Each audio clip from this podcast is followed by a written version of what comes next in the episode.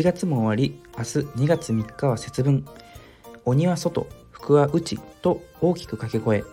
年の数だけ飴を食べ年の数だけ福を入れ。邪気を払い1年の無病息災を願うのです。豆といえばみんな大好き納豆がありますが小さい頃とにかく納豆にはまっていたことがあります。毎日はおろか毎ご飯食べていた記憶がありますが食べ過ぎたせいなのか耳が痒くなりそれから中学生になるまでは一切食べることをやめたことも。最近は適度に美味しく食べておりますが納豆は日本の旅館でジャパンの家庭で愛される発酵食品。毎日食べると納豆のような粘り強さも持てるわけです。こんにちは。ラジオドゥドゥエンドゥです。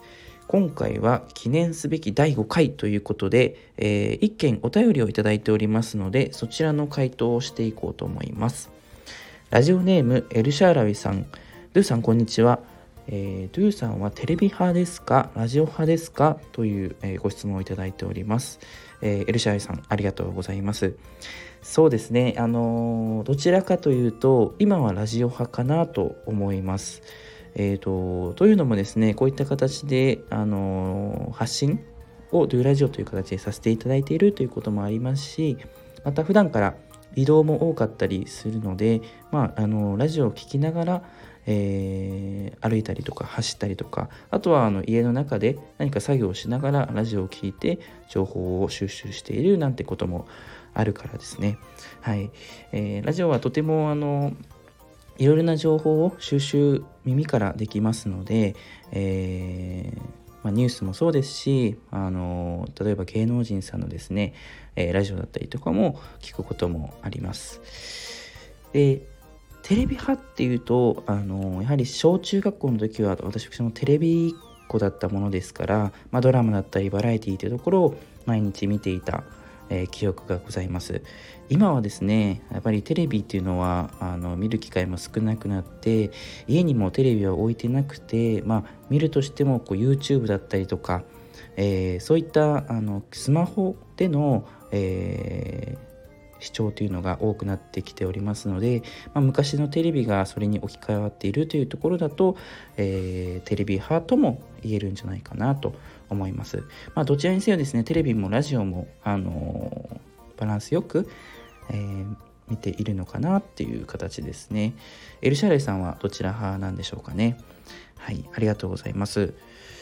こういった形にですね、皆さんもあのテレビ派かラジオ派かというところだったりとか、まあ、その他のお便りというのも、あのどんどん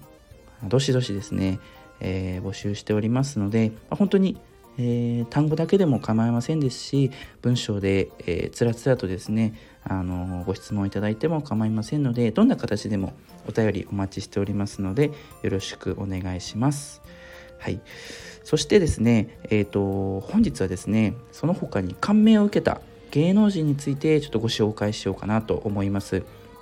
2010年に、えー、出演した映画「キックアス」のヒットガール役で大ブレイクし天才子役として有名になったクロエ・グレース・モレッツさんにちょっと最近感銘を受けました。私はですね先日防具ジャパンの YouTube チャンネルで配信された、えー、彼女の密着動画を見まして、えー、その中でですね彼女は演技をする中で、まあ、自分に難しそうな役に挑戦するのが、あのー、好きだと言っておりました。ただその役が、まあ、自分に適任なのか自分が背伸びしてないかというのを考えるらしいです。え、そうするとですねそして、まあ、自分の中にはあの無理だと思うその心をですね、えー、克服する必要があるという中で、まあ、不安な気持ちを乗り越えるために、えー、当たって大切にしていることがあると。いうことで、まあ、それはですねあのクレさん曰く、えー、結論をすぐに出さないこと。そして、え、1日ごとに物事を考えるということ。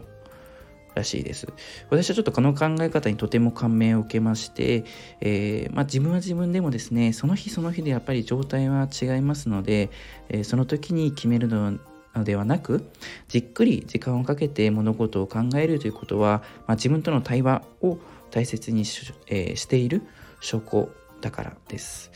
はいまあ、逆に言えばあの決断が早い人はそれまでによくよくそのことについて考えているんだともあの思いました、まあ、まさに軸があるということはそういうことだともあの感じました。はい。まあ、そんなクロエ・グレース・モレッツさんの誕生日は1997年2月10日ということで、えー、今月しかもなんとですね私と同じ水亀座の24歳ということでまあ同い年ということもあり親近感がとても湧きまして、まあ、彼女のことがとても好きになりました。今度はあの出演している作品などもあの見てみたいなとも思います。まリスナーさんのみな、えー、リスナーの皆さんにもですね、えー、刺激をもらえる同世代がたくさんいるかと思います。私もあの皆さんに影響を少しでも与えれるそんな人間になれたらなとも思うのです。はい、本日はあのここまでになります。それではまたバイバイいってらっしゃい。